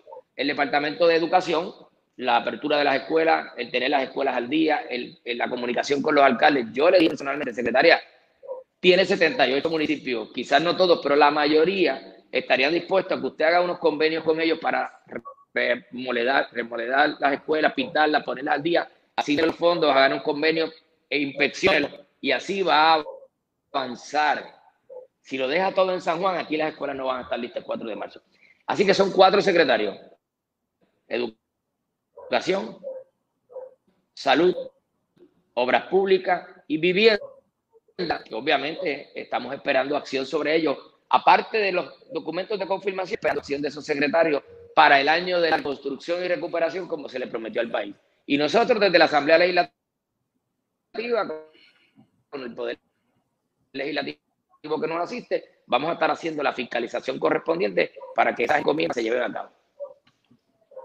Yo sé que hay una, una norma de cortesía de que eh, un cuerpo no se mete en lo que hace el otro cuerpo y yo pues la, la conozco tanto en la esfera local como en la esfera federal, pero y no te voy a pedir que te metas a evaluar lo que hizo la Cámara ayer, pero no podemos negar que el país es, es la comidilla del día. Yo no sé si me tú escuchaste en la primera parte, pero yo dije en son de broma y en serio que no me puedo imaginar lo que va a hacer Raymond Arrieta el próximo martes con la presentación de la secretaria ayer y esta cosa de que se tardaba cinco y seis segundos entre una palabra y otra palabra y nos estamos riendo, pero es la secretaria de Educación. Sin entrar al proceso de evaluación que tiene que hacer el Senado y que apenas ha comenzado, como tú muy bien eh, eh, dices, como puertorriqueño y como presidente del Senado y como senador, ¿qué reacción tú tienes a lo que el país vio ayer en términos de eh, la forma en que la secretaria contestó las preguntas, tanto en su aspecto de, eh, del delivery, de, la, de, de, su expresión, como el aspecto sustantivo, porque las primeras planas es precisamente que no, lo que tú le estás pidiendo no lo pudo decir, o sea, en términos de cuál es el plan para revivir las escuelas, pues por lo menos la prensa entendió que no lo pudo contestar ayer en la Cámara de Representantes. ¿Cuál es tu evaluación de lo que tú has podido escuchar y ver que pasó ayer allá en la Cámara? Yo vi parte de las vistas desde el Senado. Eh, daba la impresión de que ya tenía un, un, monitor que le estaba diciendo las cosas, porque eso cuando tiene un monitor se tarda uno en digerir lo que va a decir porque alguien le está diciendo. Esa fue la impresión que le dio a alguna gente. Otra gente, pues, se usan estrategias, Aníbal. O sea, mientras más lento sí. ella conteste las preguntas de la delegación del Partido Popular, es más tiempo que ella consume del que le está preguntando. Y eso se hace en la vida pública. Eso, eso, eso, es bien, eso es bien importante. Por eso, eso es bien importante que sepan los amigos que no conocen. Cada legislador tenía X cantidad de minutos para preguntar. Y eso incluye la contestación de ella. Así que, y pues tú y yo hemos estado en la legislatura y hemos visto, pues hay testigos, hay testigos que tú le preguntas cuál es su nombre y como quieren hacerte perder el tiempo, te dicen, bueno, pues usted sabe, yo nací en tal fecha en el barrio tal de Cagua y entonces mi mamá se llamaba fulana, mi papá se llamaba y al final me pusieron el nombre José Luis Dalmau. Y obviamente una contestación de cinco segundos, tú la convertiste en una contestación de un minuto y le impides al legislador entonces consumir. ¿Tú crees que eso fue lo que ella estaba tratando de hacer o, o, o no tienes bueno, una explicación es, hasta ahora? Esa fue la impresión que yo me llevé, que ella estaba tratando de dilatarle el tiempo, porque cuando preguntaba a alguien del Partido No Progresista contestaba rápido, pero cuando preguntaba a alguien de otro partido se tardaba en contestar y puede haber sido una estrategia de agotar el tiempo de la delegación. Como pienso que es la primera vez que ella se expone a eso, pues no lo supo hacer adecuadamente y para mí fue patético ver cómo ella trataba de contestar de forma tardía o lenta cada una de las preguntas que se le hacía. Obviamente los compañeros senadores vieron algunos las vistas, otros vieron el periódico y eso pues va a formar parte de, de la evaluación en su momento y van a tener, ¿verdad? En su mente lo, lo que pasó en el día de ayer.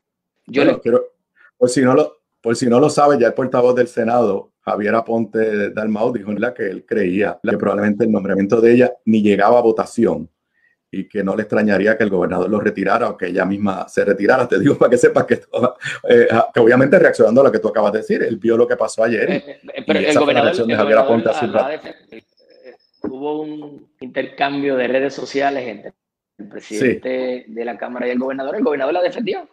Este, así que no sé hasta, hasta qué punto, pero sí, pues ciertamente no causó una buena impresión y eso tengo que decirlo. Eh, la educación es muy importante. A mí me gustaría que tuviera éxito. A mí me gustaría que pudieran hacerse las cosas bien.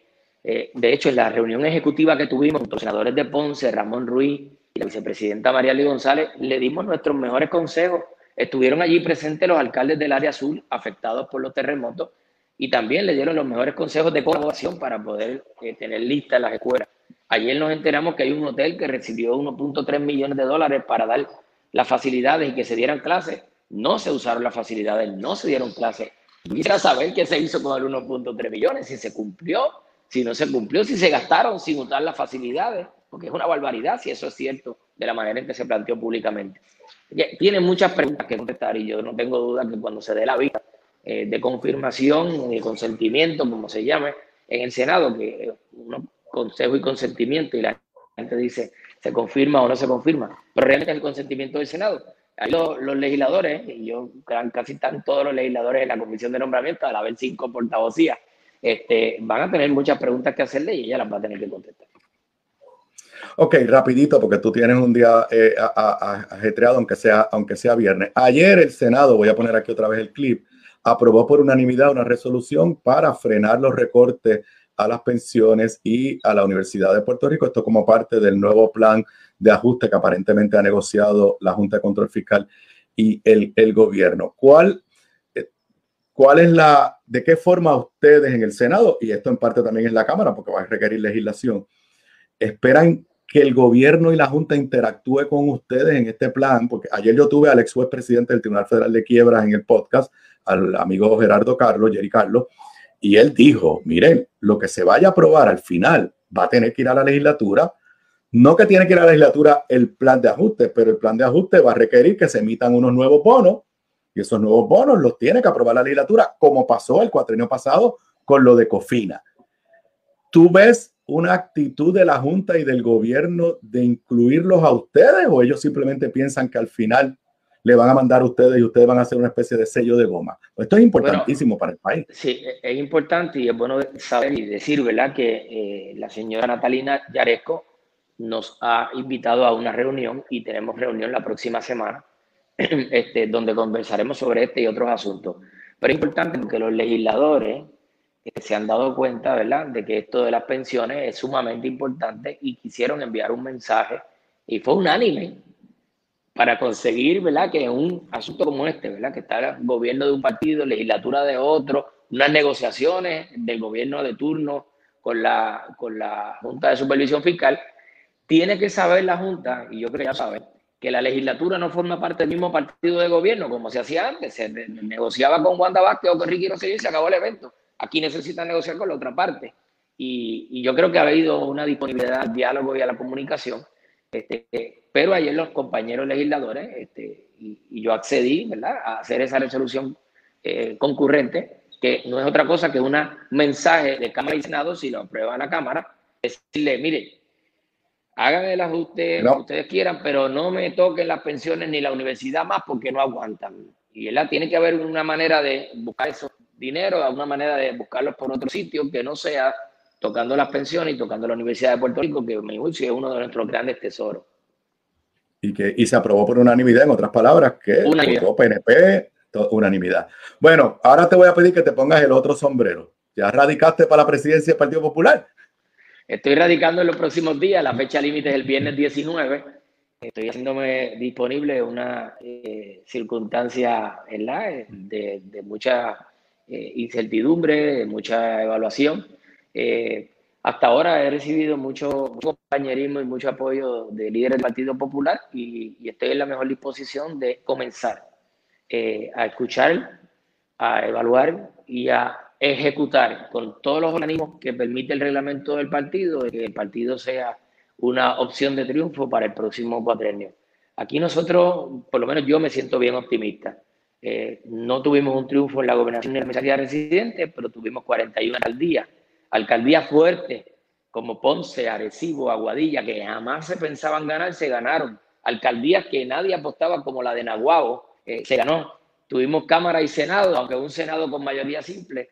Así que es un partido popular fuerte, aunque tiene mucho que recorrer para volver a fortalecer sus estructuras de cara a un nuevo ciclo electoral. Expresiones del presidente del Senado, José Luis Dalmau, todo tiende a indicar que la suerte está echada para la secretaria de Educación que terminará ocurriendo pendientes a la red informativa. Tengo que hacer la pausa, pero antes hacemos lo siguiente. Presentamos las condiciones del tiempo para hoy. Un parcho de humedad aumentó la cobertura de nubes y la actividad de aguaceros a través de Puerto Rico, incluyendo Vieques y Culebra, aguaceros de leves a moderados resultaron en acumulaciones de lluvias de hasta una pulgada en áreas aisladas de Puerto Rico, con acumulaciones más altas sobre sectores del este de Puerto Rico y Culebra. Se espera algún mejoramiento esta noche con la entrada de aire más seco, pero no se descartan aguaceros pasajeros afectando el este de Puerto Rico intermitentemente. Aunque nuevamente esto resultará en actividad de aguaceros generalizados de aislados a dispersos, no se anticipa acumulaciones de lluvias significativas ni inundaciones. Una advertencia para los operadores de embarcaciones pequeñas permanece en efecto hasta el fin de semana para las aguas mar afuera del Atlántico por oleaje de hasta 7 pies y vientos de alrededor de 20 nudos. En el resto de las aguas, se les urge a los operadores de embarcaciones pequeñas ejercer precaución debido a un oleaje picado de hasta 6 pies y vientos del este de 10 a 20 nudos. Un riesgo alto de corrientes marinas está en efecto para las playas a lo largo de la costa noroeste a noreste de Puerto Rico y Culebra. En la red informativa de Puerto Rico, este fue el informe del tiempo. La red le informa. Señores, vamos a una pausa. Cuando regresemos hablamos con el secretario del Departamento del Trabajo porque viene un nuevo ingreso para aquellos que son beneficiarios del desempleo a nivel regular. Es lo próximo, regresamos en breve.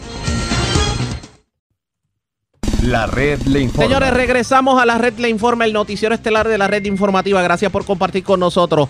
Yo creo que eh, el denominador común, o por lo menos lo que coincide en muchos puertorriqueños, que lo que, que las dos agencias de gobierno que han salido verdaderamente al rescate del puertorriqueño en medio de la pandemia han sido las siguientes, el Departamento de Hacienda y el Departamento del Trabajo. Y nosotros nunca pensamos decir eso, porque antes hablábamos del Departamento de Hacienda y era decir, wow, la planilla, eh, pagar. Y antes hablábamos del Departamento del Trabajo y era como decir, wow, gestiones, no lo puedo hacer, desempleo. Da la casualidad que el grueso de los puertorriqueños ha podido sobrevivir la pandemia gracias al Departamento del Trabajo y al Departamento de Hacienda. ¿Por qué lo digo? Han estado llegando una serie de fondos, obviamente autorizados por el gobierno federal, pero si no existiera el Departamento del Trabajo, no hay forma de canalizarlo. Y tan reciente como hoy, los eh, aquellos que reciben beneficios por desempleo de la eh, vertiente del desempleo regular van a recibir un dinero adicional que ya lo he estado recibiendo aquellos que son beneficiarios del PUA. ¿De qué estamos hablando? Yo tengo al secretario en la línea telefónica. Secretario, buenas tardes, bienvenido a la red informativa. Buenas tardes, gracias por la oportunidad nuevamente. Y gracias por compartir con nosotros. Yo no sé por qué, oiga, a usted no le, digo, antes de tocar eh, el tema de, de, estos fondos que llegan, usted no le, cuando usted va a la calle, no le piden autógrafo, no, porque dicen que tanto usted como el secretario de Hacienda están casi a nivel de cantante. Ni, bueno, ni, eh, ni tanto, este, eh, cuando salimos a veces a, a, la calle, como hacer cualquier gestión como cualquier ciudadano, a veces se me acercan personas mayormente a aclarar dudas, así que también aclaramos las dudas dentro de lo que podemos o cualquier situación, a veces le, le traen, mire mi caso, y yo pues me tomo mi tiempo obviamente de escucharlo y, y trato de ayudarle de la manera que fuera. Así que yo me enfoco, trato de ayudar a la gente mientras pueda. Eh, pero obviamente le complace el que por lo menos esté viendo fruto de esas gestiones que se comenzaron cuando usted tomó las riendas de un departamento del trabajo que estaba al garete bajo la eh, jurisprudencia de Briseida Torre y que ahora por lo menos veamos luz al final del túnel. Por lo menos en eso podemos decir que está complacido sí, definitivo, estoy, eh, estoy satisfecho con, con, parte de lo que se ha hecho y digo parte porque todavía eh, esto falta, esto tiene, necesita todavía mejorar mucho más. Ha habido cierta mejoría en comparación con lo que había, pero todavía queda mucha gente allá afuera con, situaciones, hay, hay casos que trabajar, así que eh, uno no puede bajar la guardia y tiene que uno seguir metiendo la energía para, para seguir mejorando.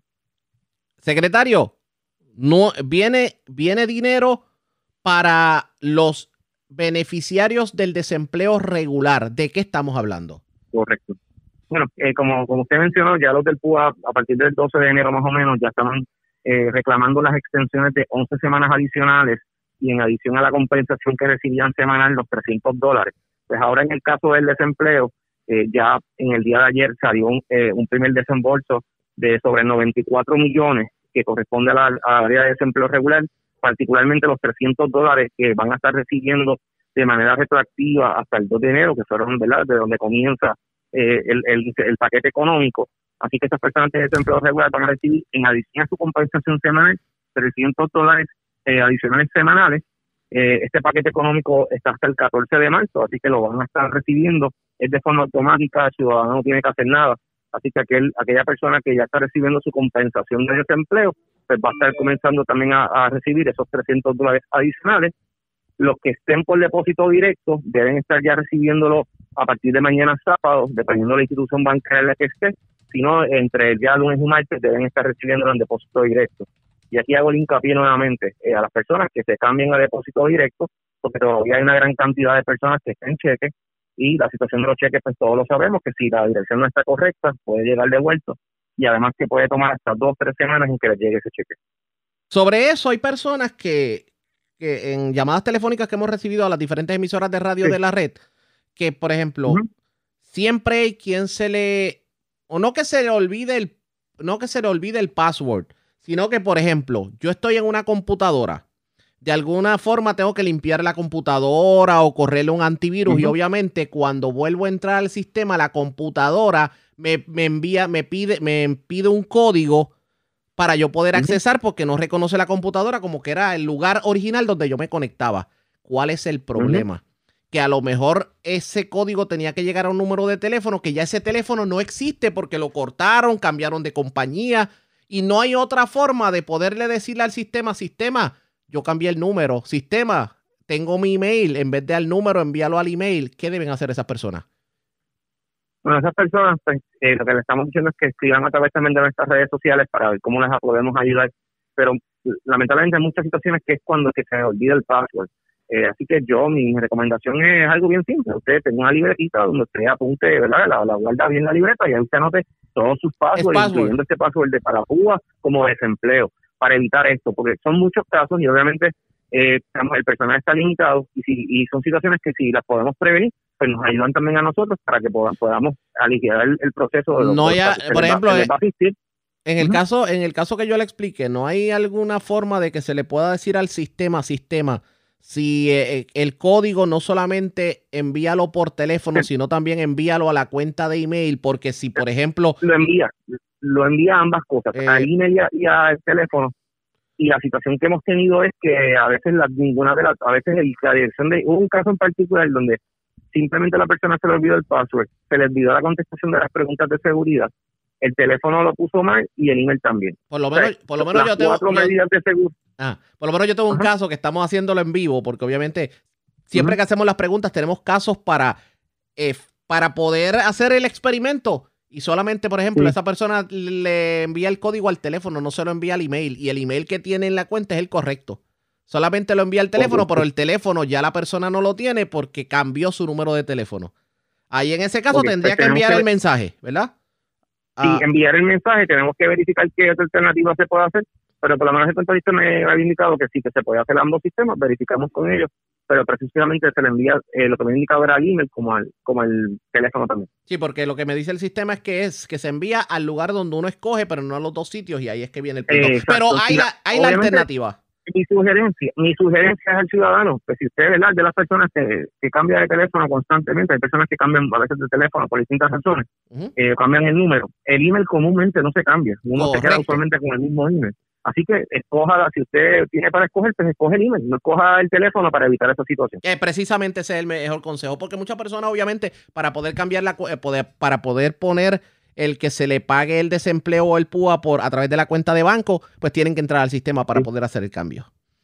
Correcto. Y inclusive en la mañana de hoy vi una noticia de, que esto tiene que ver con el Departamento de Hacienda, de que sobre 28 mil personas, eh, en el caso de Hacienda, eh, pusieron mal su cuen- número de cuenta. Su número de cuenta, Eh, para, correcto. para- para recibir el, el, el, el, el incentivo de los 600. Así que es el llamado también, igual acá en el área del Departamento del Trabajo, que cuando usted ponga esa información bancaria o toda la información de usted, verifique antes de darle enter, antes de darle eh, someter esta solicitud o lo que fuere, que la información esté correcta para que no pase eh, una situación, porque el- la consecuencia es que entonces sí se le va a atender, pero si son muchos, obviamente son muchos casos, pues se, se puede retrasar y eso es lo que no queremos. Lo entendemos. Secretario, ya que estamos hablando de cheque, ¿cuándo por fin se va a enviarle ya por depósito directo el dinero de aquellos cheques que rebotaron? El caso de la misma, los cheques que las personas pusieron mal la dirección, rebotaron, obviamente los cheques se cancelaron, pero en el sistema de PUA o en el sistema de desempleo aparece como pagado.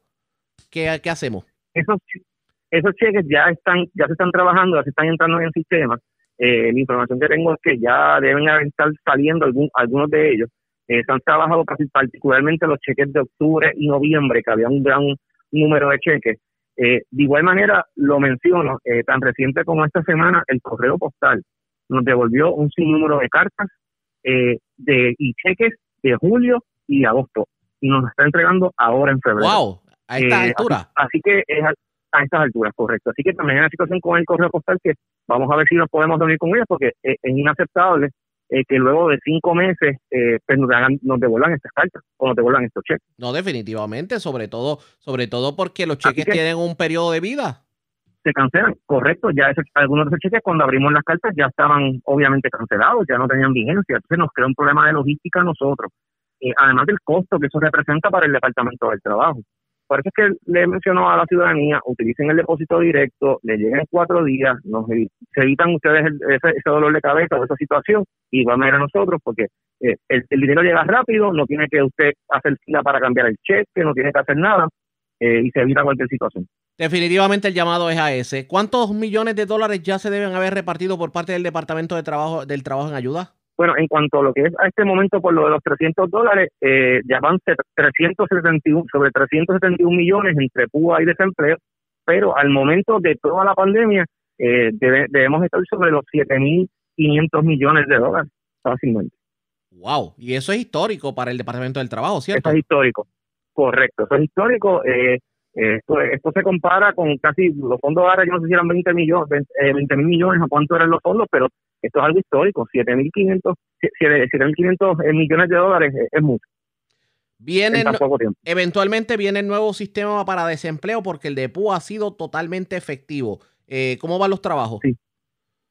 bueno, ya se abrió el requerimiento de propuestas para que comiencen a llegar distintas propuestas, eh, ya con, una- ¿verdad? con unos requerimientos que se establecieron en ese requerimiento de propuestas, eh, se- situaciones técnicas y lo que se necesita, dada la complejidad también de este programa, eh, eh, ¿verdad? De, lo, de- cuando digo complejo es que eh, administran muchas divisiones aquí del departamento que interactúan, patronos, cuentas bancarias, así que es un, es un programa complejo, así que esperamos que llegue una propuesta y que, y que se pueda aprobar eh, alguna compañía que podamos poner un, programa de avanzada según la tecnología, algo bastante igual o mejor quizás con lo de PUA, eh, un sistema que sea avanzado. Eh, bien importante señalar que el establecer un programa de desempleo nuevo eh, puede tomar desde un año o año y medio de lo complejo que es desde el punto de vista tecnológico. Así que esto no es algo que se va a poder hacer de un día para otro, pero en algún momento había que empezar a hacerlo y ya estamos comenzando este proceso. Bueno, secretario, enhorabuena que por lo menos estos procesos estén fluyendo. Yo me imagino que cuanto, en cuanto a las reclamaciones ya deben haber habido mejoras en torno a las citas y las llamadas telefónicas, ¿cierto? Sí, en el caso de las llamadas telefónicas siempre hemos mencionado que no estamos haciendo a las personas a través de que nos llamen ellos a nosotros. El llamado es si usted tiene una duda de cómo hacer el proceso o de orientación, vaya a nuestras redes sociales, allá hay videos, eh, hay información posteada, puede ir a nuestra página de internet y de igual manera buscar información, porque nuestro personal está enfocado en trabajar los casos y en ese sentido para un punto controvertible o controvertible o un caso es a través de las citas. Eh, y bien importante la orientación, ¿verdad? Ustedes antes de someter esas solicitudes o sus reclamos, verificar que esté correcto para que evite un punto controvertible. Gran parte de los puntos controvertibles son situaciones de errores muchas veces que se cometen en la solicitud. Vamos a ver qué terminó corriendo. Secretario, agradecemos el que haya compartido con nosotros. Buen fin de semana largo porque este fin de semana, aparte del día 14, del Día de la Memoria y la Amistad, pues el 15 es feriado, el día de los, de los próceres y presidentes y todo lo que aglomeraron el, el segundo lunes de, de febrero. Y vamos a ver qué nos depara el resto del mes, sobre todo... Así, ¿Ah? sí, así, así mismo es. Así que buen fin de semana igualmente para todos y, y todavía a las personas siempre de indicarles que ahora en la pandemia, pues todavía no ha acabado la pandemia, no podemos bajar la guardia, es fin de semana largo, pero mantener ese distanciamiento social y, y otras medidas de seguridad como quiera. Cómo no, gracias secretario por haber compartido con nosotros. Buenas tardes. Buen, buenas tardes, seguro. Expresiones del secretario del Departamento del Trabajo. Enhorabuena que por lo menos ese dinero llegue para las personas que lo necesiten y esperemos que aquellos que tengan problemas con el Departamento del Trabajo en cuanto a sus reclamaciones puedan subsanar estas situaciones. La red le A la pausa, regresamos a la parte final del noticiero estelar de la red informativa. La red le informa. Bueno, señores, regresamos esta vez a la parte final del noticiero estelar de la red informativa de Puerto Rico.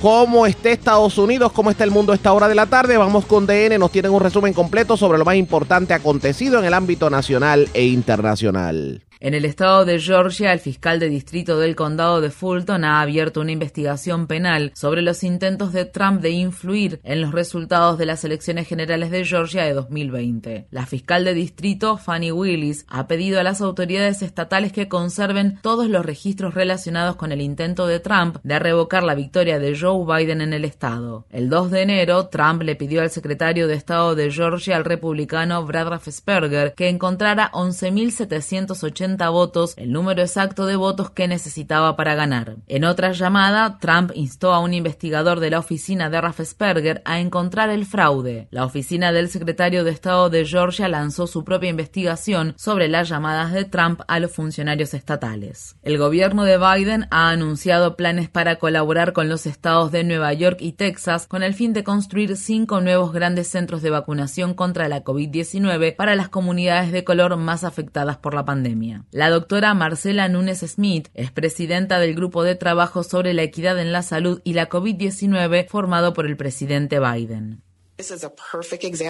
Este es un ejemplo perfecto de cómo nuestro trabajo para lograr la equidad en la salud cobra vida, así como también un ejemplo del potencial que tenemos para hacerlo bien en todo el país. A través de los nuevos centros de vacunación que anunciamos hoy, estamos llegando directamente a las comunidades que más necesitan la vacuna. Este anuncio se produce cuando el número total de muertes en Estados Unidos ha superado los 471.000 por un amplio margen, el más alto del mundo. Más de la mitad de todas las muertes por la COVID-19 en Estados Unidos han ocurrido desde el 1 de noviembre. Un nuevo informe de la revista Medical Lancet concluye que el 40% de las muertes por coronavirus en Estados Unidos podrían haberse evitado. Mientras tanto, los Centros para el Control y la Prevención de Enfermedades ahora recomiendan que las personas usen dos mascarillas para reducir la exposición al virus, por ejemplo, una mascarilla quirúrgica con una mascarilla de tela encima. La Organización Mundial de la Salud recomienda el uso de la vacuna Oxford AstraZeneca para todos los adultos. Algunos países europeos se han opuesto a administrar la vacuna a personas mayores de 65 años. El periódico The Guardian informa que la decisión abre el camino para que el programa COVAX, un mecanismo impulsado por las Naciones Unidas para garantizar el acceso equitativo a la vacuna, comience a enviar dosis a países de bajos ingresos. En Arabia Saudí, la activista por los derechos de las mujeres saudíes, Loujain ha sido liberada después de estar encarcelada durante casi tres años en una prisión saudí. El miércoles su hermana publicó una foto con una leyenda que decía Loujain Hadlul está de nuevo en casa después de mil un días en prisión. De acuerdo con los términos impuestos para su liberación, Loujain al-Hadlul tiene prohibido salir de Arabia Saudí y hablar de su tiempo en prisión. Según se informa, durante el tiempo que estuvo encarcelada fue sometida a agresiones sexuales, flagelaciones, descargas eléctricas y a la técnica de tortura de ahogamiento simulado conocida como el submarino. Eugenia El Hadlul fue detenida en mayo de 2018 después de liderar un movimiento contra la ley que prohíbe a las mujeres conducir y contra el sistema de tutela masculina vigente en el país. El miércoles el presidente Biden habló con el presidente chino Xi Jinping por primera vez desde que asumió el cargo. La llamada se produjo el mismo día en que Biden visitó el Departamento de Defensa que acaba de lanzar un nuevo grupo de trabajo especial sobre la estrategia militar de Estados Unidos con respecto a China.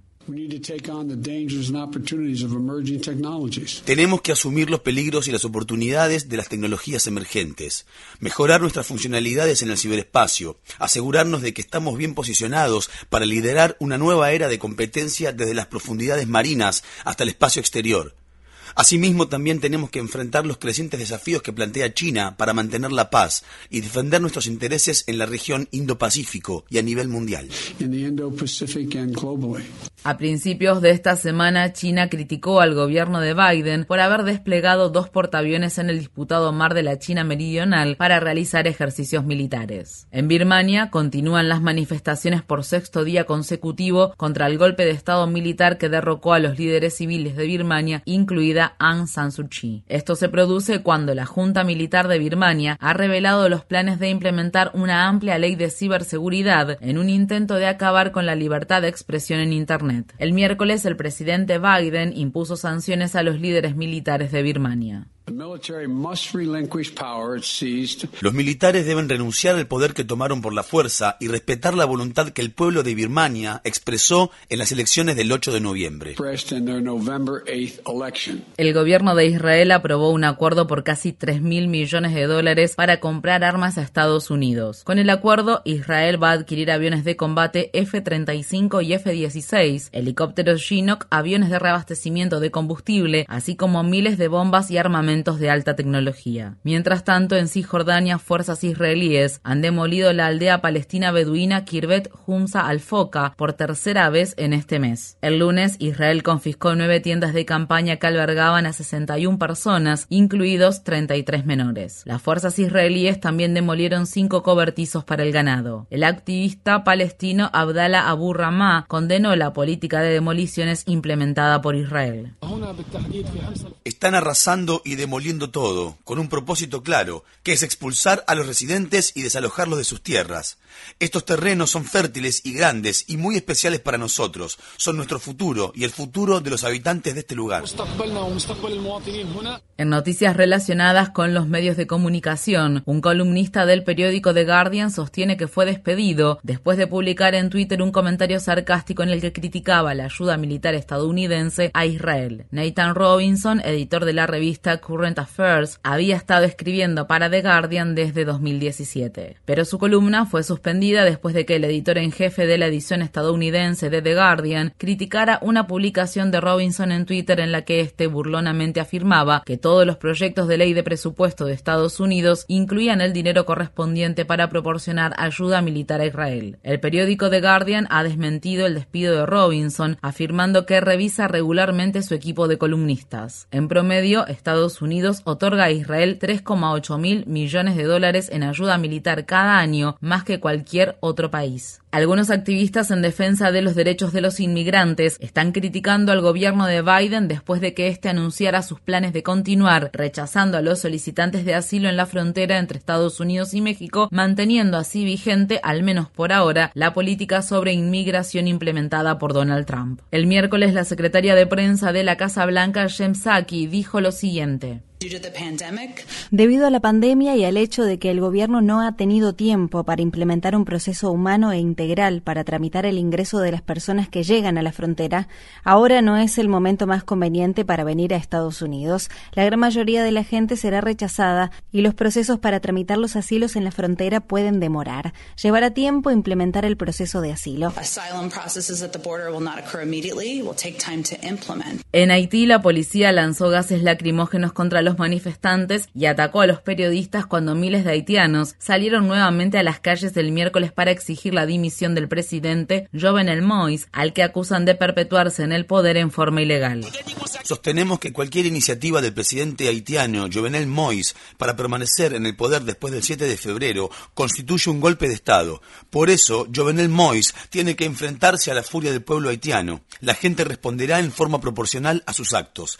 Este es un nuevo comienzo. Los manifestantes también criticaron al embajador de Estados Unidos en Haití después de que el gobierno de Biden apoyara a Moïse en su afirmación de que puede continuar en el poder un año más. Los manifestantes sostienen que el presidente de la Corte Suprema de Haití debería asumir como presidente de transición hasta que se celebren las elecciones. Sin embargo, a principios de esta semana, Moïse forzó la jubilación de tres jueces de la Corte Suprema, que eran los siguientes en la línea de sucesión para ocupar el cargo de presidente. En noticias de Honduras, Amnistía Internacional pide una investigación sobre la muerte de Keila Martínez, una estudiante de enfermería de 26 años. Martínez murió el sábado por la noche mientras estaba bajo custodia policial, después de ser detenida por incumplir el toque de queda impuesto para frenar la propagación de la COVID-19. La policía afirmó que murió por suicidio, pero las autoridades federales están investigando un posible caso de homicidio. La agencia de noticias Associated Press informa que los fiscales federales han solicitado que siete agentes de policía sean puestos a la orden de los investigadores del caso. En materia laboral, los trabajadores de la planta de distribución de Amazon en el estado de Alabama continúan votando para decidir si se convierten en la primera planta de la empresa en sindicalizarse en Estados Unidos. El portal periodístico de Intercept informa que Amazon le está pagando 3.200 dólares por día a un consultor vinculado a los multimillonarios hermanos Koch para boicotear la campaña de sindicalización. El consultor Russell Brown es el presidente del Center for Independent Employees, una organización respaldada por los Koch y el director de la consultora RWP Labor. Brown afirma que ayuda a las empresas a mantener sus lugares de trabajo libres de sindicatos. Amazon está dirigida por Jeff Bezos, uno de los dos hombres más ricos del mundo.